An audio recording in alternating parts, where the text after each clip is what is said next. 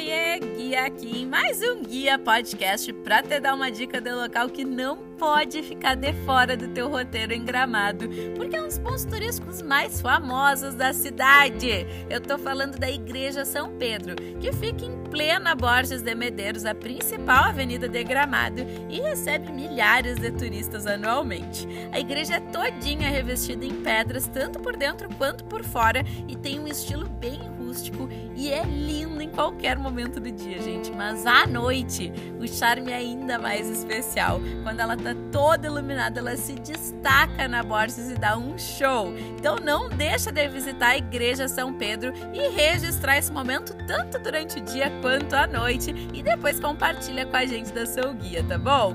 Um beijo da guia, até o próximo Guia Podcast.